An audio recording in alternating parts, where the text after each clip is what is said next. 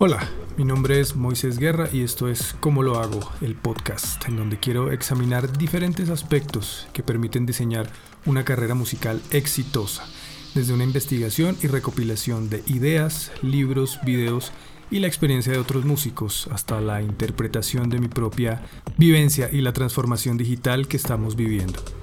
En este capítulo voy a empezar una serie dedicada a revisar los aspectos que nos permiten aumentar los ingresos o iniciar un proceso de monetización de nuestros servicios musicales y en ese proceso tener una calidad de vida acorde a nuestros objetivos.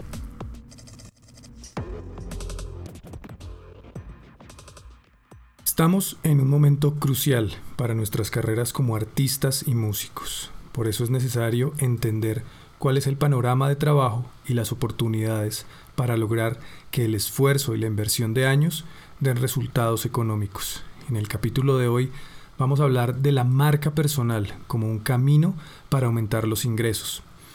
¿Qué significa construir una imagen frente a quienes de alguna u otra manera pueden ofrecernos trabajo? ¿Cuáles son las características que buscan en un músico y cómo podemos proyectar una imagen positiva en los canales adecuados? y qué ajustes podemos aplicar en nueve aspectos importantes para quienes pretenden hacer de la música su principal fuente de ingresos. El último punto creo que es el más importante y que seguramente presenta el mayor retorno de inversión. El primer punto que tenemos que tratar es el estado y calidad de nuestros instrumentos de trabajo, el equipo que usamos para hacer música y los accesorios de uso diario para nuestra labor.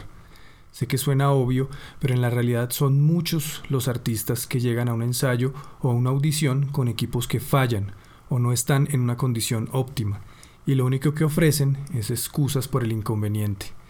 Tienes que recordar que estás a punto de entrar en el mundo profesional, lo que significa que tienes que competir, es decir, tienes que igualar a otros músicos profesionales que poseen un alto nivel de experiencia pero también tienen un instrumento de lujo.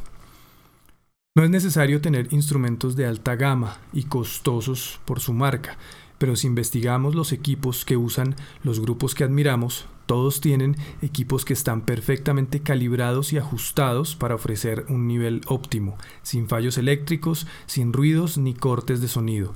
Podemos comparar esto al ver una carrera de Fórmula 1 lo esperado es que los automóviles sean lo mejor de la ingeniería, pero los mecánicos velan constantemente por mantenerlos en un nivel óptimo. En esta era de digitalización es común ver en el escenario soluciones cada vez más compactas y basadas en chips, pero nunca vemos a John Petrucci usando una Zoom G1X, aunque en las revistas vemos su imagen como parte del marketing del pedal. Y lo mismo va para los demás instrumentos y accesorios. Lo real es que un pack de tres platillos profesionales pueden estar en 1.200 dólares. El dinero es un factor a la hora de lograr un sonido profesional y si bien a veces no podemos invertir tanto, sí podemos mantener las herramientas de trabajo en estado óptimo y profesional. El siguiente punto es la experiencia. Si quieres tocar y hacer presentaciones en vivo 100 o más veces al año, debes tener la experiencia para estar al nivel de un profesional. Además, los conciertos atraen más conciertos. El contacto con las personas y el intercambio de información es necesario si la meta es vivir de tocar en vivo. Estar disponible para reemplazar a algún músico, leer y saber el repertorio, estar a tiempo en los ensayos y cumplir con el horario de trabajo todo es un mismo círculo que atraerá más conciertos al año y es allí donde está la gran oportunidad de ganar más dinero. Tercero, ¿puedes cantar? ¿Puedes hacer coros? En la mayoría de ensambles es necesario llenar los espacios que un cantante no puede cubrir. Los coros o back vocal son esenciales para muchos estilos musicales. Basta con escuchar cualquier canción que sea éxito en las listas especializadas. El cuerpo de la grabación está compuesto por las voces. Y cuando tratamos de reproducir estas canciones en vivo, dejamos que el cantante, al hacer su trabajo, solo cubra una parte y el resto será un factor que a los oídos del público se traducirá en una baja calidad de la banda. Es una gran vía para hacerte valioso, para la banda o, o para cualquier trabajo, porque reconocerán que puedes cubrir más terreno y eso significa que estarás en el tope de las listas de músicos a llamar. Otro punto importante es el repertorio, la cantidad de canciones que sabes de memoria o que puedes leer, que reconoces y que de alguna manera hacen parte del colectivo y que van a sonar en cualquier momento, ya que la gente que paga por ver a una banda en vivo, en un bar o en un hotel, quieren escuchar sus canciones favoritas, no importa si hacen parte del repertorio de esa noche. Una estrategia para hacer crecer esta lista es llamar a las bandas y músicos que conocemos y pedirles ese dato, saber cuáles son las canciones y ofrecer tu asistencia en el caso de que algún desastre ocurra y el bajista no pueda tocar.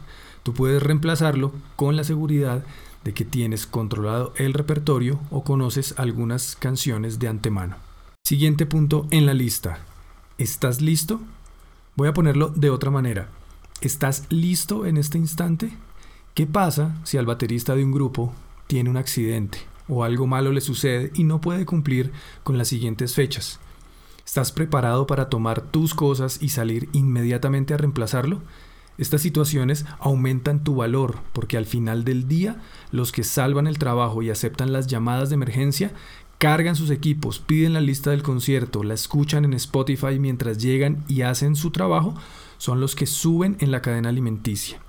Así es que prepara con antelación una estrategia para responder a estas situaciones. Investiga y practica qué pasaría si tienes que tocar de inmediato un set. ¿Lo puedes hacer? El sexto punto es la primera impresión. Cuando alguien visita tus redes sociales y tu página web, porque así es como te promocionas, ¿qué concepto se lleva de ti? ¿La imagen que proyectas corresponde a quién eres tú? Si eres un baterista, ¿luces como tal? ¿Suenas como un profesional? ¿Informas dónde estás y en qué área puedes trabajar? Y lo más importante, ¿te pueden contactar y respondes inmediatamente? Porque lo último que alguien quiere hacer es un scroll por todo tu muro de Facebook viendo cómo te diviertes y las fotos de tu gato, más las cadenas de oración que replicas, cuando lo único que necesitan es un baterista que viva en Medellín y que pueda tocar esta noche. Entonces necesitas una presencia online profesional, con fotos profesionales, y no me refiero a pagar por un estudio fotográfico súper costoso, Hoy podemos lograr unas buenas fotos con alta calidad, lo suficientemente profesionales para usar en los perfiles de las redes.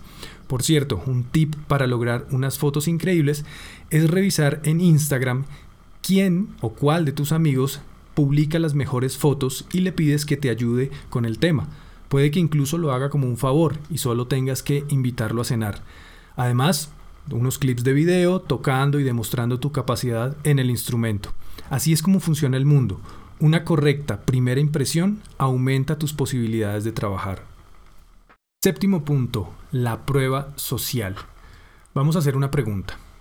Si no puedes tocar en un concierto, ¿a quién enviarías? ¿Quién va a ser la persona que tú recomiendas y va a hacer un buen trabajo y además representa tu reputación? Ahora, démosle la vuelta a la pregunta. Si alguien necesita recomendar a un músico en tu instrumento, por supuesto, tienen que pensar en ti automáticamente. Debes estar en el tope de la lista. Tu nombre debe ser lo primero que viene a la mente. ¿Cómo logras esto? Primero, trabajando mucho. O sea, estar activo y con varios conciertos ya programados, editar videos y subirlos a las redes, buscando otros músicos y ofrecerles tu trabajo, aumentando tus contactos y redes de trabajo, lo que implica que te autopromociones a través de tus canales, haciéndolos cada vez más profesionales. Creo que empezamos a ver un tema recurrente. Las redes para los artistas son un medio de promoción, un medio de contacto y una carta de presentación. Cómo me ven los demás a través de mis redes sociales es la diferencia entre obtener o no un trabajo. Entonces, parte del trabajo es lograr mayor calidad en el contenido de las redes y aumentar el tráfico de ellas de una manera profesional y orgánica, a través de fotos, videos y el contenido que refleje tu trabajo. Esta es la prueba social, la validación de tu actividad ante los demás, que hoy por hoy en los medios están en los medios digitales. Cada vez que tomas una selfie y comentas que estás trabajando o grabando o en una clase, inviertes en tu valía, en tu prueba social ante tu comunidad. El punto número 8 es una estrategia que se debe aplicar como parte de la política de trabajo personal que se debe dar a conocer para que todos los colegas con quien tienes contacto sepan que te mueves con un código de conducta. Deja de preguntar cuánto hay, cómo voy. No estoy diciendo que toques gratis, gratis, porque si algo debemos acabar es la costumbre de tocar por promoción, es decir, gratis. Pero habla muy mal de ti cuando se nota que tu motivación es el dinero. Es totalmente no profesional preguntar cuánto dinero van a pagar. Una mejor manera es simplemente decir, ok, cuéntame más sobre este trabajo, o hay algo especial o fuera de lo común que debas saber. La persona que te contrata inmediatamente entenderá que estás interesado en que todo salga bien y mereces tu retribución económica y saber cuál es la tarifa. De hecho, si al recibir un llamado y preguntas la tarifa y esta no corresponde a lo que tú cobras, pueden pasar dos cosas. No aceptas y no ganas. O aceptas, haces el mejor trabajo posible, cobras y al final del evento le dices al director del grupo que tu tarifa es otra y que si quiere seguir contando contigo ya sabe cuáles son las condiciones, teniendo en cuenta que hiciste un buen trabajo, llegaste a la hora y tu comportamiento fue el mejor. Regla de oro en casi cualquier situación. Trabajo primero, dinero después. Y si las cosas salen bien, el medio se encarga de filtrar el trabajo de tal manera que te llegan las oportunidades acorde a tu tarifa. La idea número 9 y final es la más importante de todas. Es hacer el trabajo de la mejor manera posible y tener la actitud correcta para aportar y ayudar en lo que sea necesario. Esto es una empresa por lo tanto, es la unión de varias personas tratando de lograr un ingreso económico justo y equilibrado. Es un equipo con una meta en común y por lo tanto siempre hay cosas que no son ni obligación ni de la incumbencia de todos, pero que se deben hacer. Por ejemplo, ayudar a cargar equipos. Es algo que ni siquiera al dueño de los equipos le gusta hacer. Al baterista siempre le toca cargar una tonelada de cosas que hacen parte de su set de batería y de percusión. Al guitarrista eso no le incumbe, pero si lo puede hacer, es una ayuda inmensa. Si es necesario hacer las veces de DJ mientras la fiesta transcurre y es el turno de la banda en vivo, alguno de los músicos puede aprender y disfrutar de este trabajo. Aprende uno o dos trucos al mezclar y hacer que el evento sea memorable, no por dinero, sino porque es parte del trabajo. No me malinterpreten, pero conozco a muchos músicos divas que solo quieren sentarse a ver su pantalla y en el momento justo salir al escenario, tocar y recoger sus cosas, cobrar y salir. No se trata de un evento social para la banda, no se trata de compartir, ni beber, ni hacer amigos. Es un trabajo y seguramente es posible hacerlo mejor incluso ayudar a mover las redes o conducir uno de los automóviles y hacerlo correctamente, estar pendientes del bienestar de toda la banda y su alimentación o cualquier otra necesidad. Al parecer, la costumbre es tocar porque es el centro de la actividad, pero lo que está en la periferia no importa o seguramente otra persona lo tiene que hacer. Y la noticia es que esto es parte de la ética profesional, hacer el mejor trabajo posible. Es parte del contrato, tal cual como llegar a tiempo, dar un buen show, compartir con el público, afinar el instrumento, guardar un cable o simplemente ser caballeroso. Así terminamos esta conversación que encierra un mensaje valioso para todos los creativos. Tu imagen, primera impresión y comportamiento ético son claves para impulsar una carrera creativa y base para lograr una mejor retribución económica. Todo esto se resume en marca personal, un activo que debemos cuidar y cultivar. Te invito a visitar moisoguerra.com.co para ver más contenido y participar de esta conversación. Hasta la próxima.